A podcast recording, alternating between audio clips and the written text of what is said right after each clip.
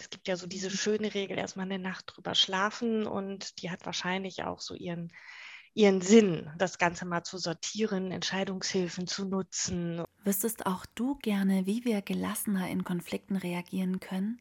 In dieser Folge frage ich Martina Korn, die Konflikttrainerin ist und auch andere ausbildet zur Konflikttrainerin dazu. Und das, denke ich, ist für alle Menschen, die mit Menschen tätig sind und eben auch mit Konflikten zu tun haben, eine sehr spannende Folge. Bleibt dran, gleich geht's los.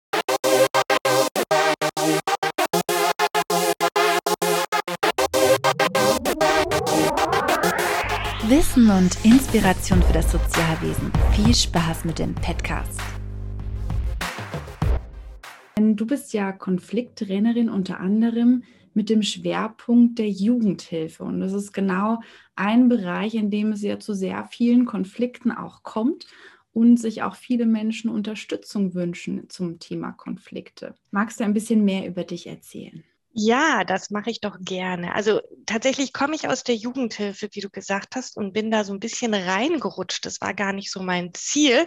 Ich habe erst äh, in Finnland ganz normal Deutsch unterrichtet und dann einen Job gesucht und bin in der Jugendhilfe gelandet. Und irgendwie hat mich das sehr, sehr angefixt. Ich war bei einem großen Träger. Dort gab es Krisenzentren, in Obhutnahmestellen und aber eben auch Wohngruppen. Und da habe ich in der Wohngruppe äh, mit Mädchen gestartet, habe dann kurzen Schlenker gemacht über ähm, die Arbeit mit psychisch kranken jungen Erwachsenen und dann mehrere Jahre lang eine Wohngruppe, eine erlebnispädagogische Wohngruppe ähm, für Jungs geleitet. Und das war auch so der Start, also ich glaube schon die ersten Wochen in der Jugendhilfe, dass ich mich angefangen habe mit dem Thema Konflikte und auch mit dem Thema Gewalt zu beschäftigen, weil das irgendwie allgegenwärtig war. Mhm. Ja, und ehrlicherweise war es gar nicht so sehr das Thema Konflikte vielleicht, sondern mehr das Thema, wie setze ich mich durch? Also äh, was kann ich denn jetzt hier tun, wenn, wenn es eine Schlägerei gibt oder wenn ein Kind äh, nicht macht, was ich wollte, sage ich jetzt mal sehr platt. Mhm. Ähm, da habe ich mich definitiv natürlich auch noch weiterentwickelt, aber das waren so meine anfänglichen Fragen, die ich hatte. Und äh, so bin ich so zu dem Thema gekommen und eingestiegen. Mhm. Super spannend. Darf ich noch fragen, wie bist du denn eigentlich in Finnland gelandet? ich wollte ins Ausland, das war mein Wunsch nach dem Studium. Mhm. Und es war auch klar, dass ich in den Norden wollte äh, und habe Jobs gesucht, weil ich halt irgendwas brauchte. Also ich, ich wollte auch gar nicht reisen, sondern so ein bisschen arbeiten und hatte irgendwann die Wahl. Damals war das üblich, so Callcenter-Jobs auch zu machen. Die waren damals total viele in Schottland. Mhm. Und ähm, bin an irgendeinen Job geraten. Ähm, damals gab es ja noch gar nicht so Internet. Wenn ich das jetzt erzähle, mhm. hört sich das so an wie, aber es war ja irgendwie 99, 2000 habe ich ja da gesucht äh, und bin dann an eine Heimvolkshochschule geraten. Das heißt, Finnland hat ja ein ganz anderes und ganz fantastisches Bildungssystem. Mhm. Und da gab es einen Bereich, der hieß Deutsche Kulturstudien. Der war an die Universität von Jyväskylä angegliedert. Und da habe ich also nicht den Grammatikteil unterrichtet, sondern den Teil, wenn, also rund um Kultur, von Nachrichten über Landeskunde, über, über, über. Genau. Super spannend, ja. Aber gut, wir haben ein anderes Thema. ja, war definitiv auch sehr spannend und war danach auch ein Thema, wo ich gedacht habe, oh, willst du das weitermachen? Und habe dann aber festgestellt, dass mit Deutsch als Fremdsprache ähm, naja, ehrlicherweise, ich wollte nicht immer im Ausland leben, das war mir so klar. Und äh, ja, die Jobs auch nach, sagen wir es mal, wie es ist, auch nicht so mega bezahlt sind. Und mm. ich kannte viele, die in Projektverträgen gearbeitet haben. Und dann habe ich im öffentlichen Dienst angefangen bei der Kirche, sicherer Job. Mm. halt in der Jugendhilfe, genau. Mm. Ja, auch Vorteile der Jugendhilfe, da sieht man es mal wieder, ne? Genau, hat mich auch viel Mut gekostet, da auszusteigen. ja. Okay, dann landen wir mal in der Jugendhilfe. Da kommt es, wie auch in anderen Bereichen, also ist natürlich auch für Menschen in anderen Bereichen interessant, immer wieder mal zum Konflikten. Gibt es unterschiedliche Kategorisierungen von Konflikten? Also kann man das so ein bisschen einordnen oder macht man das auch fachlich theoretisch? Also auf jeden Fall kannst du Konflikte einordnen und kategorisieren. Da gibt es auch verschiedenste Kategorisierungsarten. Wichtig ist aber auch, zu wissen, dass sich Konflikte auch verschieben können. Also sagen wir, ein Erzieher hat einen Streit mit einem Jugendlichen und äh, der Jugendliche will irgendwie Ausgang haben und die streiten sich darüber, wann der Jugendliche wieder zurück sein muss. So 19 Uhr bist du bitte hier und der Jugendliche sagt aber, nee, 19.30 Uhr oder 20 Uhr. Und dann ist es ja erstmal so ein Zielkonflikt. So, mhm. vielleicht ist es auch entstanden, also so aus einem Kommunikationskonflikt, weil irgendwie unklar war, wann sind denn jetzt die Ausgangszeiten heute am Freitag vielleicht. Ähm, so, und da kann sich das dann ja verschieben. Und irgendwann wird der Betreuer vielleicht wütend, weil er sagt, nee, du bist jetzt um 19 Uhr hier. Und äh, dann wird es vielleicht zu einem Wertekonflikt von Seiten des Betreuers. Also, dass der mhm. sagt, die Regeln werden aber eingehalten, weil mhm. ähm, es halt so ist. So an Regeln muss man sich halten und da lasse ich nicht mit mir verhandeln. Und dementsprechend, ja, es gibt Kategorisierungen, also natürlich gibt es Beziehungskonflikte, es gibt Kommunikationskonflikte, ähm, es gibt natürlich auch interpersonale Konflikte, also auch das kenne ich, so, äh, der ist so, rastet so aus, wenn ich den jetzt nicht gehen lasse. Und ich bin ja heute alleine im Dienst und muss vielleicht noch einen Doppeldienst machen oder sowas in der Art, lasse ich den jetzt nicht vielleicht einfach mal gehen, obwohl das gar nicht meinen Werten entspricht. Ähm, Genau, also da gibt es auf jeden Fall Kategorisierung und innerhalb eines Konflikts kann sich das einfach auch nochmal ja, verschieben. Mhm. Aber kann uns das hilfreich sein, das so einzuordnen? Naja, absolut. Also wenn ich mir darüber klar bin, was ich jetzt gerade da überhaupt, also was da überhaupt gerade passiert mhm. in diesem Moment. Will ich jetzt eine Regel durchsetzen, weil es eine Regel ist, weil es irgendwie mein Wert ist, weil mir das wichtig ist? Oder aber, genau, streite ich mich vielleicht mit dem Jugendlichen auch, weil es zwischen uns nicht so funkt immer. Also muss ich vielleicht an der Beziehungsebene ähm, was tun? Muss ich vielleicht an der Beziehungsebene miteinander arbeiten? Oder aber ist es auch ein struktureller Konflikt? Wir im Team sind uns uneinig. Wann sind eigentlich am Wochenende die, ähm, die Ausgezeiten vorbei? Also es ist jetzt 19 Uhr oder ist es jetzt 20 Uhr? Ähm, und da gibt es einfach äh, ja Unterschiedlichkeiten. Also und da macht es natürlich total Sinn, genauer hinzugucken und zu überlegen, welche Art von Konflikt habe ich denn da.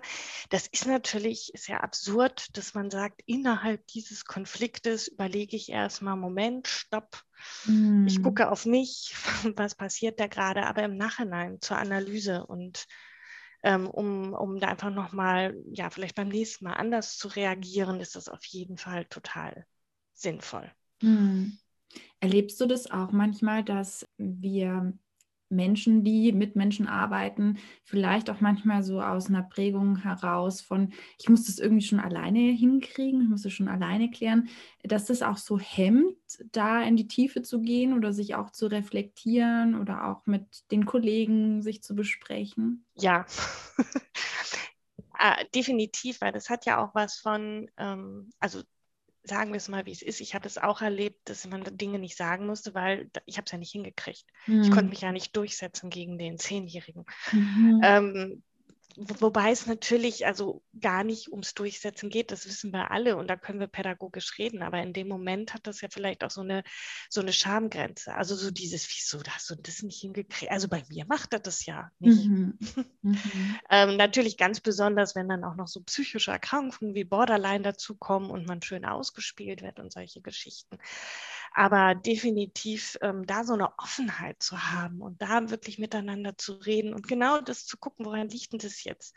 Mhm. Äh, an welchen Gegebenheiten, an welchen dieser Kategorisierung des Konflikts ist natürlich total hilfreich. Genau, und absolut, das wird durch ganz viele Punkte, vielleicht durch das Teamzusammenspiel, vielleicht aber auch durch die eigenen ähm, Themen, die da einfach sind. Äh, genau, ich muss das hinkriegen. Es ist, äh, ist auch mit Scham behaftet und so weiter.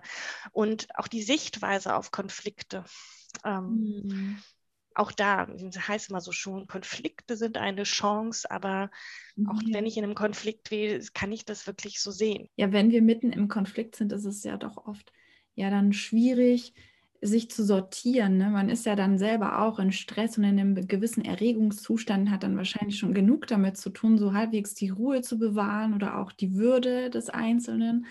Was würdest du denn mhm. ähm, Oder hast du da einen guten Tipp für uns, für die Alltagspraxis? Wenn wir jetzt so mittendrin in einem Konflikt sind, was können wir denn tun? Gibt es so, so Erste-Hilfe-Tipps vielleicht? Naja, also wenn ich jetzt einen länger andauernden Konflikt habe, macht es natürlich Sinn. Also das Sortieren passiert ja nicht, wenn wir emotional gerade mhm. ähm, erregt sind. Es gibt ja so diese schöne Regel, erstmal eine Nacht drüber schlafen und die hat wahrscheinlich auch so ihren ihren Sinn, das Ganze mal zu sortieren, Entscheidungshilfen zu nutzen und zu analysieren, mit jemandem zu sprechen, mit jemandem zu sprechen, der einem auch nicht gute Ratschläge gibt oder den nächsten Tipp, sondern da vielleicht einfach mal einfach nur zuhört, das kann ja schon schon helfen. Und da muss ja jeder seinen Weg finden. Also bei mir ist das zum Beispiel Spaziergang. Also wenn ich nicht weiter weiß und wenn ich irgendwie mal einen Konflikt habe, dann weiß ich, wenn ich hier die eine Runde im Park gehe oder die eine Runde vom Haus, dann bin ich eine Stunde unterwegs und danach sieht die Welt schon echt anders aus. Kurze Werbeunterbrechung.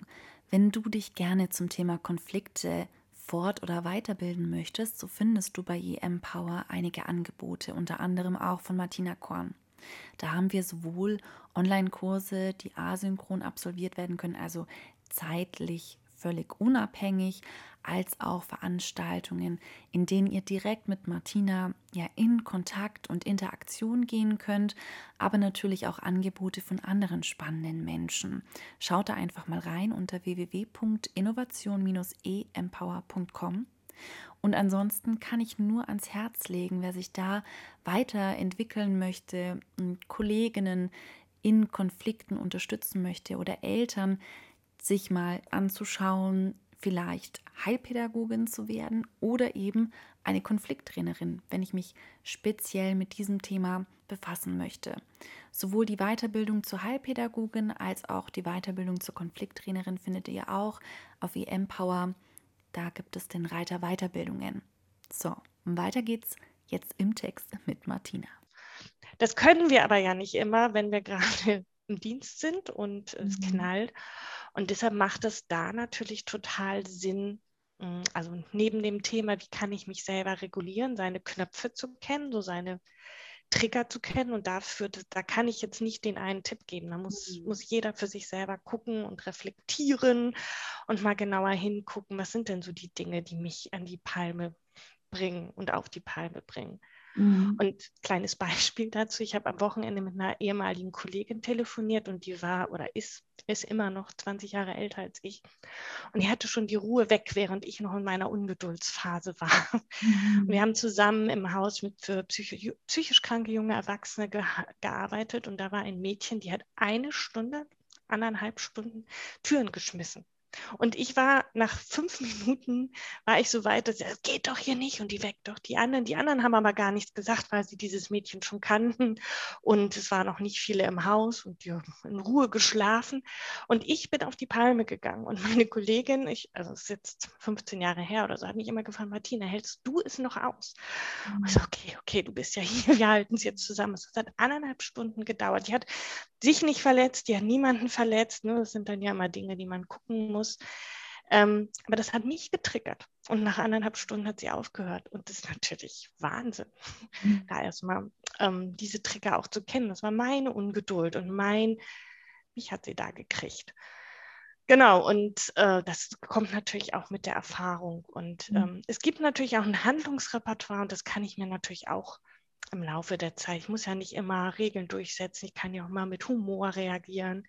Ich kann ja auch mal Dinge zeitlich verzögern und ähm, den Dingen aus dem Weg gehen. Also da gibt es ja so ein breites Repertoire, das ich mir anschaffen kann. Hast du ein positives Beispiel noch der Konfliktbewältigung, das du mit uns teilen möchtest? Ja, also ich finde das Beispiel eben war schon positiv, aber dank meiner Kollegin, das nicht eskaliert, genau. Mhm. Ich habe, äh, das hört sich jetzt so ein bisschen an wie aus einem Märchen, aber es war wirklich so, ich habe relativ am Anfang meiner Jugendhilfezeit ein Kurzseminar gemacht zum Thema Mediation, irgendwie zwei, drei, vier Tage, ich weiß gar nicht mehr. Also später dann noch die gesamte Ausbildung und das war so ein erstes Einblick in Mediation und da kann ich mich tatsächlich noch erinnern, dass ich dieses Wissen dann äh, später, zwei Jugendliche haben sich gestritten, wie äh, sonst was. Und dann habe ich die genommen und habe all das, was ich da gelernt habe, also sprich wirklich so diesen Ablauf, so setzt euch mal hin und jetzt spricht erst der eine und der andere und wer möchte anfangen. Und paraphrasieren, all das, was dazugehört, wie aus dem Lehrbuch genutzt. Und die Kollegin war auch dabei. Die Jungen waren nicht aus demselben Haus, sondern einer aus dem Nachbarhaus. Und die haben sich fantastisch unterhalten und hinterher die Hände geschüttelt. Und die Kollegin hat gesagt, äh, Mensch, ihr könnt euch ja gut unterhalten. Und ich habe nur gedacht, krass, das wirkt wirklich. genau, es ist nicht immer so, aber das war ähm, auf jeden Fall ein Beispiel, wo es total positiv war. Ja, großartig. Und du hast ja vorhin auch gesagt, so, wir brauchen eigentlich so eine Art wie Methodenkoffer, um auch vielleicht dann in, in diesen Situationen gut handeln zu können und dann auf Basis von dem Wissen und jetzt in dieser anderen positiven Geschichte trifft sich das ja auch wieder, ne, dass uns schon mhm. Wissen da gut weiterhelfen kann. Wo mhm. finden wir denn zum Beispiel auch solche Methoden oder dieses Wissen, wie jetzt zum Beispiel aus der Mediation gibt es ja noch weitere, ja, einfach einen fachlichen Background, der mich zusätzlich noch unterstützen kann. Also ich finde, es gibt so eine Pyramide, mhm. ähm, die einfach ganz schön zeigt, auch also es gibt ja die empathische Gesprächsführung, da sind dann so die Kniffe und Tricks der empathischen Gesprächsführung drin, die wir idealerweise den ganzen Tag haben, vom aktiven Zuhören bis. Und dann gibt es ja das Konfliktmanagement und dann geht es in der Pyramide ja also höher. Also was mache ich wirklich, wenn es zu Konflikten können, kommt? Wie führe ich Gespräche? Wie führe ich eine Mediation? Wie ist der Ablauf? Worauf muss ich achten? Dann gibt es ja darüber, nicht immer ähm, hilft das oder manchmal eskaliert es auch darüber so, dass ähm, wenn es eskaliert, das heißt, worauf muss ich achten, wenn es wirklich eskaliert? Also Deeskalationstechniken. Also ja auch nochmal, das Thema Körpersprache ist ja immer wichtig, aber da gerade da auch nochmal das Thema Körpersprache.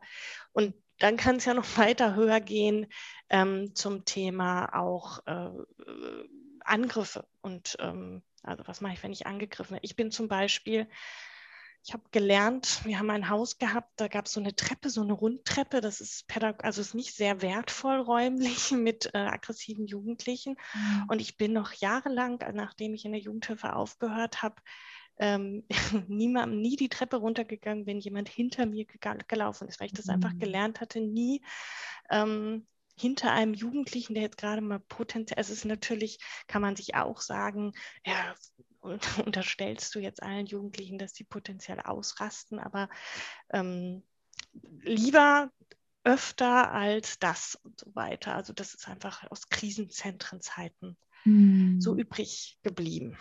Mm. Genau, und das sind natürlich äh, Dinge, die, die man auch so verinnerlichen muss und kann und sind ja oftmals, denke ich, auch solche Sachen. Also ich kenne das auch von mir selber. Ich habe eine ganze Zeit lang, glaube sechs Jahre mit, ähm, mit ähm, ja auch Menschen gearbeitet, die autistisch wahrnehmen und Verhalten oder ja uns herausforderndes Verhalten zeigen. So, ich weiß es noch, dass ich danach in der Arbeit selbst habe ich das oft gar nicht so gemerkt, aber danach, mhm.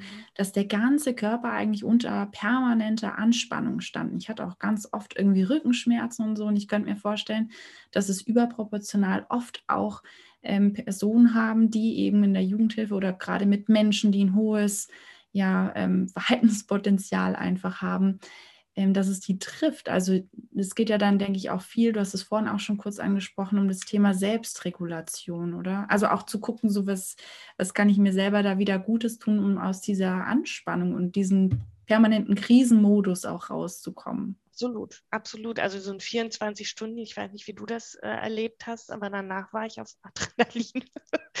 also genau das, was du sagst. Bei mir war es tatsächlich auch äh, der Rücken. Also es hat sich auch körperlich bei mir auf den Rücken geschlagen. Mhm. Genau, mhm. ja, absolut. Wenn man in so einem, ich sag mal, High-Level-Bereich arbeitet, würdest du sagen, dass es so um bestimmte Zeitabschnitte geht, in denen man auch den Arbeitsplatz wechseln soll? Also das ist zum Beispiel auch eine Frage, die mich immer wieder Auszubildende fragen, die dann ähm, ja noch relativ am Anfang sind und dann sagen, ja, hm, muss ich eigentlich darauf achten? Also kann ich mich da familiär niederlassen sozusagen und mich schön einrichten oder ist es eigentlich schon von Anfang an ein Thema, dass ich darauf achte, diesen Arbeitsplatz dann auch wieder nach einer gewissen Zeit zu wechseln, um ja vielleicht auch mich selbst zu schützen oder nicht irgendwie in Fahrwasser zu kommen oder wie auch immer? Hm. Also ich habe jetzt wirklich mit Jugendlichen gearbeitet in sogenannten Intensivwohngruppen, mhm. wo einfach Gewaltpotenzial ähm, am Tag war und wo es auch immer mal wieder Jugendliche gab, die in Obhut genommen wurden, die dann quasi in die Gruppe gekommen sind, wenn gerade ein Platz frei war, dann war es natürlich wieder, und jetzt sage ich es mal nett, kuddelmuddelig. Das heißt, dieses Gewaltpotenzial war irgendwie per se ähm, vorhanden. Und das war auch was, was ich gemerkt habe, das möchte ich jetzt nicht für den Rest meines Lebens. Also es gibt ja auch Wohngruppen, da geht es quasi familiär zu oder ähm, ne, da arbeiten Leute dann auch 20 Jahre. Und das ist aber auch ehrlicherweise, so finde ich, mhm. können mir auch Leute widersprechen, ähm, eine ganz andere Kiste. Ähm, mhm. ich selber für mich, ich weiß noch, dass ich angefangen habe und damals zu einer Freundin gesagt habe, na, ich mache den Job, es interessiert mich auch, ich war ja auch, hm, aber ich mache das nicht länger als fünf Jahre, weil ich glaube nicht, dass ich das länger machen kann. Und wenn ich mich mit Kollegen unterhalte, die das länger machen, das macht ja auch was mit einem. Mhm. Ähm, da muss man ja auch, ne, man hört viele Geschichten und äh, dann dieses Anspannungs- und Aggressionspotenzial die ganze Zeit herum. Und ich habe es letztendlich acht Jahre gemacht. Ähm, Schon eine Zeit, ja. Total, aber weil es mir nachher so Spaß gemacht hat, weil wir da, ne, wir waren viel mit den Jungs draußen, ähm, also äh, dieses Erlebnis pädagogische, wir haben echt total viel, also eins der Highlight war, wir haben uns mal in Bielefeld von der Burg abgeseilt, also echt coole Aktionen mhm. äh, mit den Kids gemacht. Und das hat echt Spaß gemacht, ein tolles Team. An dieser Stelle mal mhm. loben. Also äh, sonst hätte ich das wahrscheinlich nicht so lange ausgehalten. Und äh, danach war aber auch wirklich Schluss. Also ich hatte auch riesige Rückenschmerzen und äh, bin auch erstmal krank geworden und ähm, ich konnte auch nicht schlafen. Also bis mein Schlafrhythmus wieder drin war. Ne, das hat ewig gedauert und ähm, Kennst du diese Situation auch? Auf der einen Seite ist es ja sehr wichtig, dass wir mit solchen Inhalten nicht abschrecken. Ne? Gerade wenn jemand noch am Anfang steht, zum Beispiel seine Ausbildung oder der Berufslaufbahn oder eben wir auch mit Menschen in Gesprächen sind, die fachfremd sind, die dadurch auch abgeschreckt werden.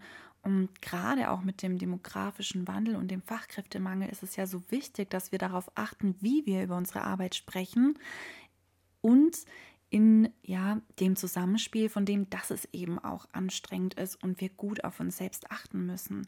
Wie geht's dir denn damit?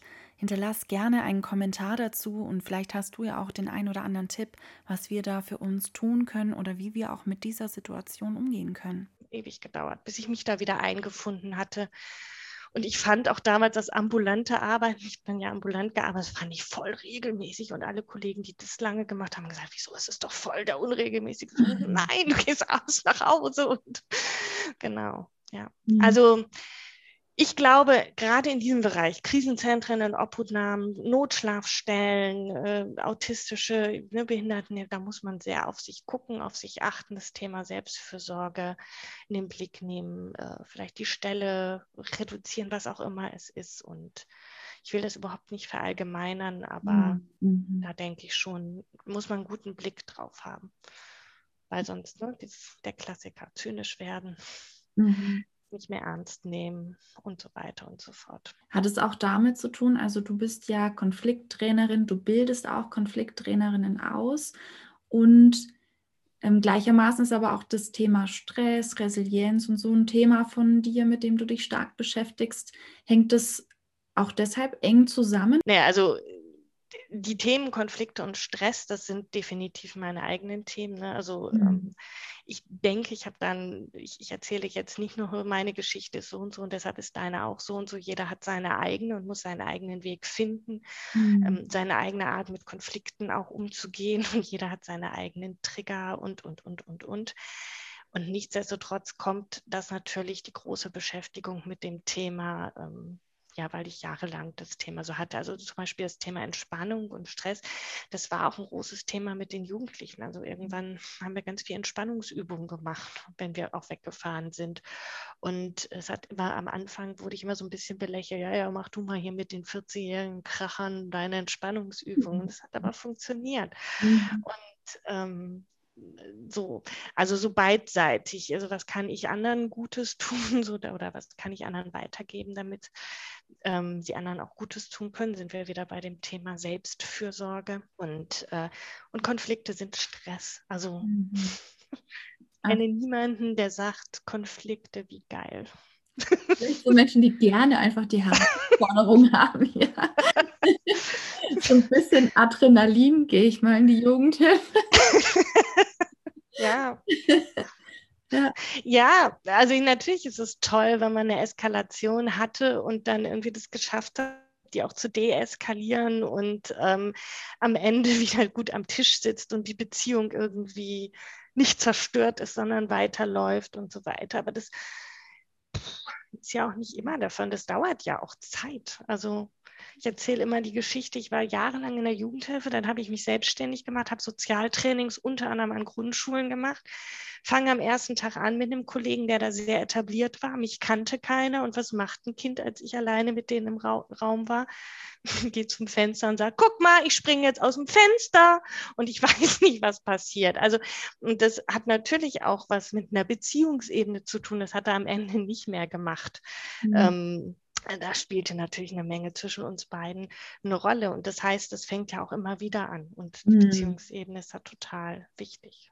Ja, aber ich finde es auch ähm, ganz schön, was du gerade eben gesagt hast, dass die Kollegen so meinten, ja, mach du mal dann mit deiner Entspannung und den Jugendlichen, weil wir es vorhin ja auch kurz von dem Thema Methoden hatten, dass ja auch jeder so seine ganz individuellen und eigenen Methoden findet, die auch zu einem selber passen. Ne? Weil manchmal ist ja dann auch so, jetzt zum Beispiel bei der Mediation hat es bei dir total gut funktioniert, dass du das für dich adaptieren konntest und das so umsetzen konntest.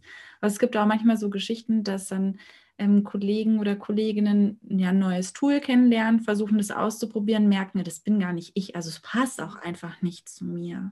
Total. Und also ich liebe es ja, ne, die Erlebnispädagogik, ähm, rauszugehen und tatsächlich ähm, aktiv zu sein. Und aber das pff, muss ja, also ne, es gibt ja auch tiergestützte Gruppen, das wäre zum Beispiel nichts für mich. Ein kurzer Einwurf zum Thema tiergestützt. Und zwar ist in der letzten Podcast-Episode über das Thema tiergestützte Therapie gesprochen worden. Und da das genau die Urlaubszeit war, kann es vielleicht sein, dass du das übersehen hast und dir noch anhören möchtest. Ich kann es nur empfehlen, hör gern mal rein. So, und trotzdem ist das Konzept ja toll. Und für die Kids ist das fantastisch, für einige nicht für alle. Und da muss man halt sehr genau und achtsam hingucken, was zu mir passt und aber auch zu anderen Personen. Und du hast ja auch einen ganz individuellen Blick. Also du bietest zum Beispiel auch Einzelcoachings an und schaust da auch wirklich, was also was ist wirklich die Situation der einzelnen Person oder wie, wie funktioniert da die Unterstützung? Genau, also du hast ja eben schon gesagt, ich biete die Ausbildung an und die ist auch ein Mix aus, also die geht ja um einen langen Zeitraum und die ist ein Mix aus, es gibt einfach Wissen, was sich um Konflikte, was mir sehr hilfreich ist, äh, wenn es um das Thema Konflikte geht, so wie du jetzt eben von den Kategorisierungen gesprochen hast, äh, wenn ich das einfach mal alles weiß und für mich verinnerlicht habe, ist es natürlich schon mal einfacher, auch mit Konflikten umzugehen. Und auf der anderen Seite, wie wir eben gesagt haben, hat ja jeder so sein Thema mit Konflikten und arbeitet ja auch in einem unterschiedlichen Bereich ob ich jetzt mit autistischen Jugendlichen arbeite, mit psychisch kranken Erwachsenen oder ähm, vielleicht in der Pflege mit so Jugendhilfe, Kita. Jeder hat ja so auch vielleicht eine bestimmte Art von Konflikten, die häufiger vorkommt und sein eigenes Thema. Und das passiert da im Rahmen der Ausbildung auch im Einzelcoaching. Und daneben mache ich aber auch, wenn jemand sagt, ich möchte einfach mal zum Beispiel an meiner Kritikfähigkeit arbeiten. Das ist so ein Klassiker. Was kann ich denn tun, mhm. damit ich auch mal kritikfähiger werde? Und das hat natürlich viel mit auch nochmal Reflexion, in welchen Situationen passiert das. Ähm, brauche ich jetzt vielleicht in Anführungszeichen so ein paar Kommunikationsskills oder aber muss ich für mich lernen, ähm, ja, loszulassen und ähm, Gefühle zu sortieren und auf mich zu achten auch. Da kann man ja ganz individuell hingucken. Das ist auch ein ganz individueller Prozess, den ich überhaupt nicht ähm, kategorisieren wollte. So nach dem Motto, fünfmal treffen wir uns und anschließend bist du kritikfähig. Also ist ja Quatsch. Mhm. Aber das ist ja schon richtig stark, oder wenn jemand kommt und an seiner Kritikfähigkeit arbeiten möchte. Das ist ja schon großartig. Toll. Ist schon toll. Also die, die, die ähm, Variante zu, äh, ich möchte konfliktfähiger werden, das ist ja, da merkt dann jemand so, äh, ganz oft kommt da, entweder ich scheue, ne, so ich hau ab, oder aber ich bin wie so eine Dampfwalze und wenn es dann schwierig wird, dann hau ich einmal draus. Und dann merken die meisten schon irgendwie, kann ich da nochmal einen draufsetzen? Quasi eine Etage drüber würde ich auch sagen, so, ich möchte kritikfähiger werden, weil ich da merke, das liegt, also das ne, ist ja oft auch ein Thema im Konflikt, eine andere Schuld. Wenn die anderen hier im Team sich mal ein bisschen bemühen würden und an die Regeln halten würden, dann hätten wir ja keine Konflikte. Kenne ich auch von mir. Aber ähm, ja, klar. Also. Sind wir auch alle im gleichen Boot und irgendwie auf der Reise. ja. Total. Ja, und es hat ja, also ich sage mal, Konfliktfähigkeit oder mit Konflikt hat so mit vielen Themen zu tun. Bei manchen ist es, ich muss Nein sagen lernen, ich muss Grenzen setzen. Das hat ja auch wieder was mit Selbstfürsorge zu tun. Mhm. Überhaupt erstmal erkennen, welche Grenzen habe ich denn? Und äh, letztens hat eine aus meiner Konflikttrainerin-Ausbildung gesagt, ich merke, in der Corona-Zeit geht es mir eigentlich ganz gut, weil ich die Ausbildung mache. Also zum einen, weil ich dann beschäftigt bin und zum anderen aber auch, weil ich mich natürlich mit Bedürfnissen beschäftige. Mit meinen mhm. Bedürfnissen, mit den Bedürfnissen von anderen.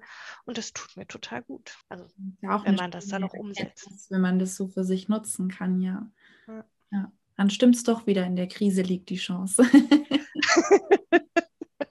genau, aber das äh, finde ich einfach da nochmal, wie wichtig einfach Konflikte, also wie viel das auslösen kann. Das ist nicht nur das, der schwierige Konflikt, sondern das fängt im Prinzip schon vorher, also viel, viel, viel, viel, viel früher an und viel, viel, viel präventiver. Sag mal noch ein bisschen mehr zu dem Thema Ausbildung. Also für wen ist das geeignet? Wie ist der Ablauf und was kann ich denn danach machen, wenn ich Konflikttrainerin bin? Für wen ist das geeignet? Mach mal die Reihe. Es sind ähm, Frauen, im Moment bilde ich nur Frauen aus, die in sozialen Berufen arbeiten, sei es jetzt eben in in, also in, sozialen Berufen, sei es in der Jugendhilfe, in der außerschulischen Kinder- und Jugendhilfe oder in der Behindertenhilfe und ich habe auch schon eine Frau dabei gehabt, die hat in der Pflege gearbeitet und mh, mm, möchte sich halt selbstständig machen mit ähm, äh, Seminaren und die einfach die Ausbildung gemacht hat.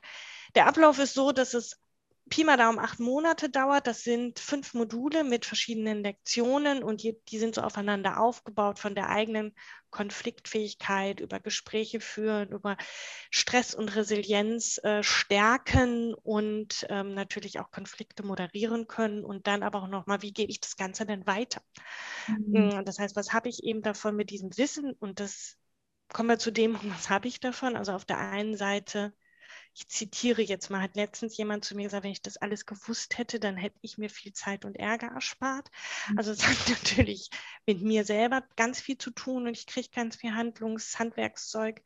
Und auf der anderen Seite kann ich aber auch in mein Team gehen und mein Team weiter schon, also zum Beispiel auch für, für Menschen, die als Teamleitung, für Frauen, die als Teamleitung arbeiten, sehr gut, weil sie natürlich die ganz alle Methoden auch für sich anwenden können und sagen können, die gebe ich auch noch mal anderen weiter. Oder aber auch Sie können selber Seminare, Trainings rund um Konflikte, um Konfliktlösungen anbieten. Das mhm. heißt, da einfach nochmal Schulungen anbieten und das natürlich auch, also dafür können Sie natürlich auch Geld nehmen. Dementsprechend lohnt sich das natürlich auch finanziell. Wie viele Stunden brauche ich da so ungefähr im Monat? Mhm. Also insgesamt sind es 130 und am Anfang machen wir also ein Ablaufplan sind ja diese drei Bausteine, einmal eine Lernplattform, eins zu eins Coaching und Seminare, die finden immer Samstag statt und mhm. da kann man auch ganz gut aussuchen im Laufe des Jahres. Und das sind so Pi mal Daumen zwei bis drei Stunden die Woche, je nachdem, wie viel Zeit ich auch habe. Also wie gesagt, da setzen wir uns am Anfang hin, machen Ziele für die Ausbildung, individuelle Ziele für die Ausbildung. Und zum Beispiel Menschen, die im Schichtdienst arbeiten, das kenne ich ja auch, ähm, die können nicht fünf Monate vorher planen. Da planen mhm. wir dann halt immer monatsweise und dann wird es auch mal donnerstags abends um sechs oder so, dass wir ähm, uns treffen und nochmal zwei Stunden Fragen beantworten, coachen. Mhm. Ah, das ist ja großartig, dass es so flexibel ist. Also wer sich dafür interessiert, Konflikttrainerin zu werden, kann das Ganze finden auf www.innovation-empower.com unter Weiterbildungen. Genau, Martina Korn, du hast ja noch weitere Angebote auch, die hier zu finden sind, auch für die Selbstfürsorge, auch noch was zum Thema ähm, Konflikte, unter anderem auch so was Nettes wie der Konflikte-Parcours. Also da gibt es ähm, viele schöne Sachen. Und eine Ressource, jetzt spreche ich schon selber nicht mehr richtig, eine Ressourcendusche bietest du ja auch an. Genau, das ist ein Programm, das also ich finde es auch immer toll. Man muss ja nicht immer, also man kann und sollte sich immer weiterbilden und manchmal helfen aber auch kleine Impulse. Und jetzt sind wir ja alle auch gerade online unterwegs und wahrscheinlich wird das auch noch ein bisschen so bleiben. Und ähm, da biete ich so auch so kleine Impulsworkshops an für zum Beispiel, kommen in Teamsitzungen eine Stunde lang, wir machen eine Ressourcendusche. Das heißt einfach mal Übungen, die den Team richtig ähm, gut tun, wo einfach äh, Stärken nochmal ja, hervorgeben. Also eins meiner Themen gerade ist auch das Thema Feedback geben und nehmen. Das machen wir, höre ich immer wieder und kenne ich auch selber von mir und von Teams und so weiter, dass wir das ganz oft vernachlässigen. Und ähm, also auf der einen Seite das Positive und dann nicht wissen, wie geben wir vielleicht auch mal ein bisschen kritisches Feedback und genau, und aber die Ressourcendusche, da geht es wirklich um die Ressourcen, um Stärken, ähm, um was, kann, was tut mir gut, was kann ich auch tun, äh, wenn es mir gerade nicht so gut geht, dass wir da nochmal eine Stunde lang einfach alle Übungen machen. Also komme ich gerne auch mal in Teamsitzung. Klingt doch richtig gut und nach absolut dem Passenden jetzt zu diesen Zeiten. Absolut. Dann kommen wir schon so langsam ans Ende. Gibt es etwas, was ich nicht gefragt habe, was du gerne noch den Podcast-HörerInnen mitgeben möchtest? Ich habe letztens ein tolles Zitat gefunden von Ruth Kohn.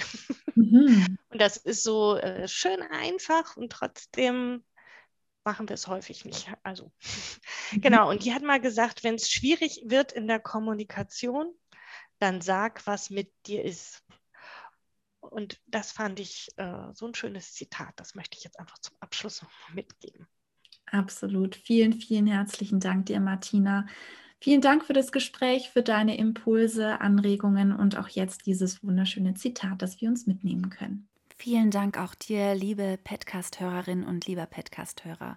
Schön, dass du dich fachlich engagierst, dir die Zeit nimmst, dich inspirieren zu lassen und da immer auf der Reise bist. Ich danke dir damit auch für dein Feedback, für deine Wertschätzung und auch für dein Mitgestalten des Podcasts. Du hast die Möglichkeit, an unserer Facebook-Gruppe teilzuhaben und da natürlich auch deine Wünsche zu äußern oder Kommentare dazu zu geben und damit eben auch den Podcast mitzugestalten. Da freue ich mich sehr, wenn wir uns dort mal treffen. Und ansonsten wünsche ich eine gute und ja entspannte Zeit mit möglichst wenigen Konflikten und wenn Konflikte, dann gut lösbare Konflikte. Dann freue ich mich, wenn wir uns zur nächsten Podcast-Folge zum 15. nächsten Monat wieder hören. Macht's gut.